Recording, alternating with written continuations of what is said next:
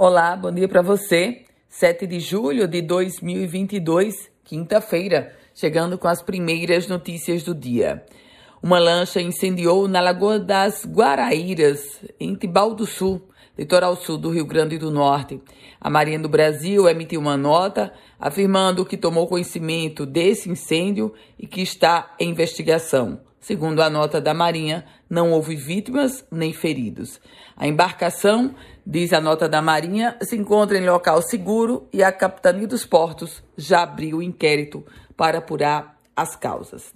A gente fala agora sobre economia, porque com uma movimentação de 408 milhões 7 mil dólares, as exportações do Rio Grande do Norte cresceram 122,6% no primeiro semestre deste ano, se comparado com o mesmo período do ano passado. Os dados foram revelados pela Secretaria de Comércio Exterior do Ministério da Economia. E esses números indicam uma maior alta para o período desde 2011.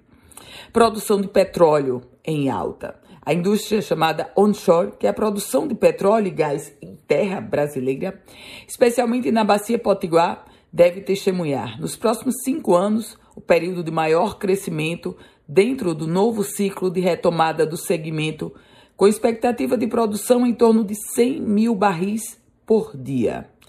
E eu falo agora sobre economia na análise do preço da gasolina. Pois é, o preço da gasolina, a expectativa é de uma redução onde o valor já está abaixo de R$ 7,00 em Natal. Isso depois da redução da alíquota do ICMS, que passou de 29% para 18%.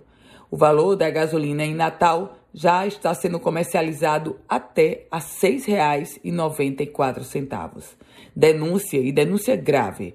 O Ministério Público Federal denunciou o ex-prefeito de Parnamirim, Maurício Marques, e outras cinco pessoas por desvio de recursos federais da educação. No total, o valor dos contratos irregulares somam 3 milhões de reais e esse repasse ao município aconteceu por parte do Ministério da Educação entre os anos de 2013 e 2015.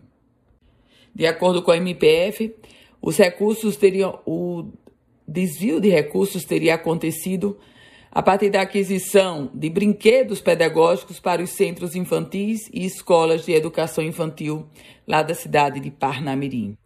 Novos voos partindo do Rio Grande do Norte. A Companhia Aérea Azul anunciou que vai retomar, a partir de 17 de setembro, voos diretos entre Natal e Fernando de Noronha. Os bilhetes para a rota, que será realizada semanalmente, sempre aos sábados, serão disponibilizadas.